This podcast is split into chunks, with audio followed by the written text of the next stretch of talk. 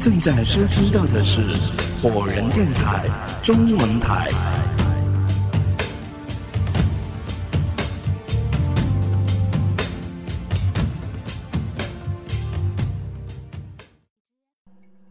西装大叔的睡袋空荡无人，睡袋口就在帐篷口，而在睡袋口里边有一根树枝，竖着支撑着睡袋口。从外边看，就像一个人蒙着头睡觉。我朝着老庙外看了一眼，风声依旧。未雨绸缪，我拍了拍刀儒的脑袋，用力的将他拍醒，小声说：“屋顶有人。”刀儒显然也是一惊，从睡袋中爬了出来，当下就要跟我一起出去看看。我说：“你就留在老庙中，但别在睡袋里。”就藏在神坛之后，登山包里的装备你一定要看住，指不定是某些村民看我们是外地人，要谋财害命罢了。刀儒点头，抽出工兵镐，躲在了神坛后边。我则是紧握工兵镐，追出了老庙。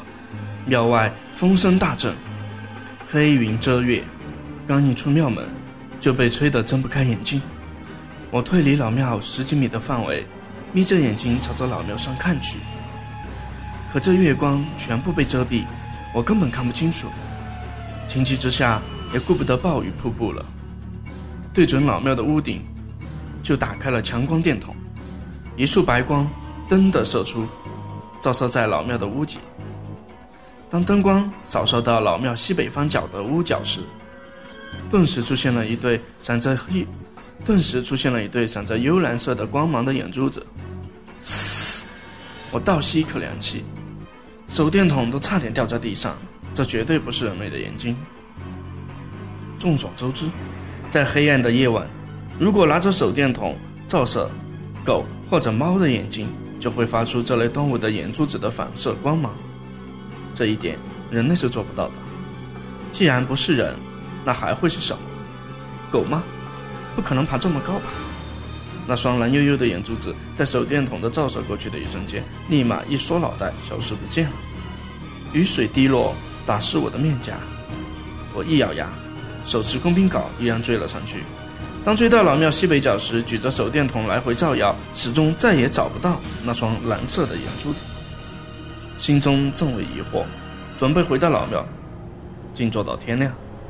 但眼角余光瞥见脚下出现一串脚印。严格来讲，这不是脚印，是鞋印。我蹲了下来，仔细的看，还伸手用指量了一下。若是按照正常比例，这应该是三九码左右的鞋子，鞋底上基本没有花。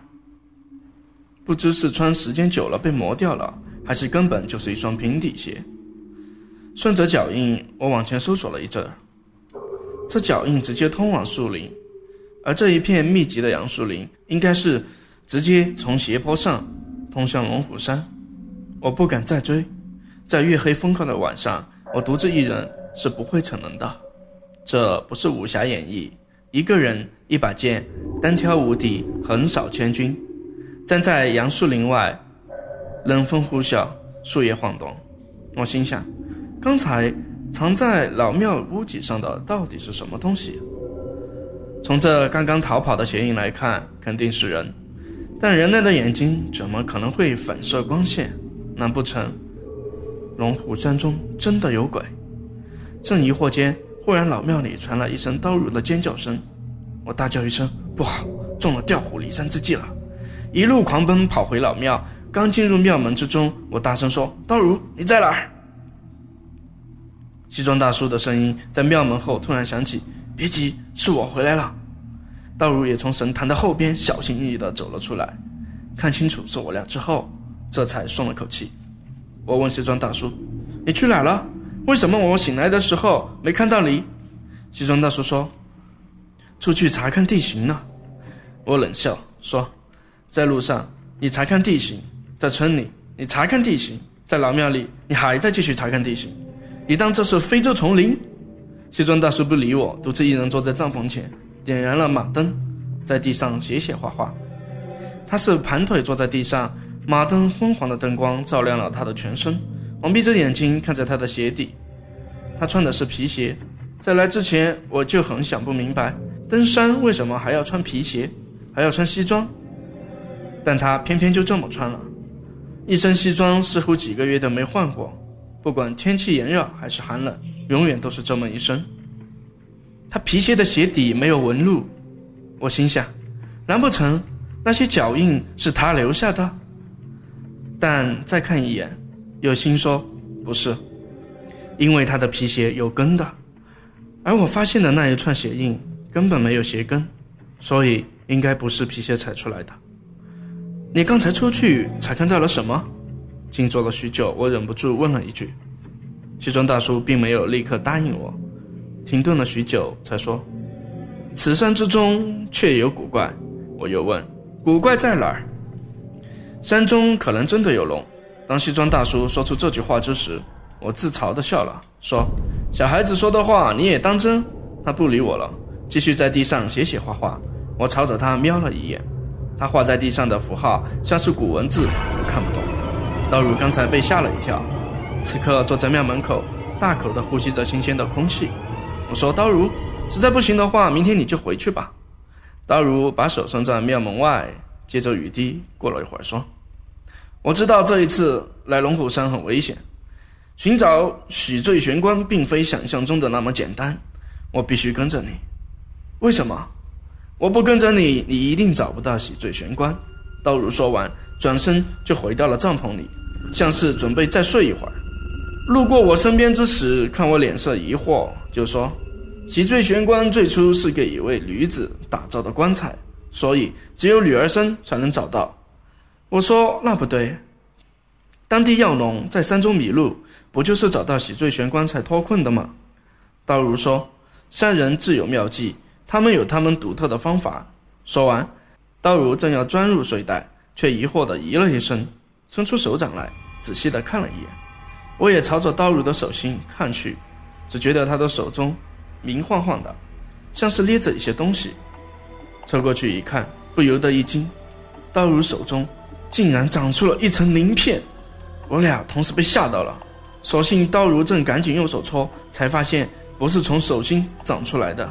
但这鳞片却来历不明，像是忽然出现在了手中。这到底是什么东西？刀如脸都白了。我捏过来仔细看了一看，又凑到鼻子前闻了一闻，确定的说：“鱼鳞。”一只闷头在地上写写画画的西装大叔冷不丁的说了一句：“这是龙鳞。”我俩转头看去，只见他仍然低着头，刻画着字符。我问：“你怎么确定这是龙鳞？”他没有看我俩，低着头问：“你们知道这鳞片从何而来吗？”道儒摇头，我也纳闷，这好端端的手心里怎么突然就出现了鳞片？莫非是遇上了鬼魂，悄悄地塞进了刀儒的手中？西装大叔不说话，伸出右手，在他右侧屋顶漏下来的一串水珠上停顿了五六秒钟，然后举起他的右手给我俩看，这龙鳞。从天上而来，他手中银光闪闪，映照着马灯昏黄的灯光。我凑过去一看，果不其然，他手中也出现了几枚鳞片。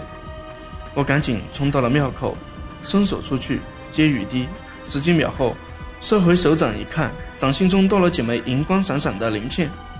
这龙虎山中，难不成真的有龙？我正想不明白，而站在西装大叔旁的刀如却说。这些文字你是从哪看到的？西装大叔抬头，指着地上刻画的字，问：“你看得懂？”刀如点头。一指泰山压顶却面不改色的西装大叔，几乎是径直窜了起来，战声说：“快告诉我，这是什么文字？”道如冷的一声：“哼，想得美。”我也凑过来问道如：“这到底是什么文字？”咱们明人不说暗话，现在都是一根绳上的蚂蚱，你说出来吧。道儒得意地说：“阿布，你过来，我只告诉你自己。”我跟着道儒走向了老庙阴暗的角落里。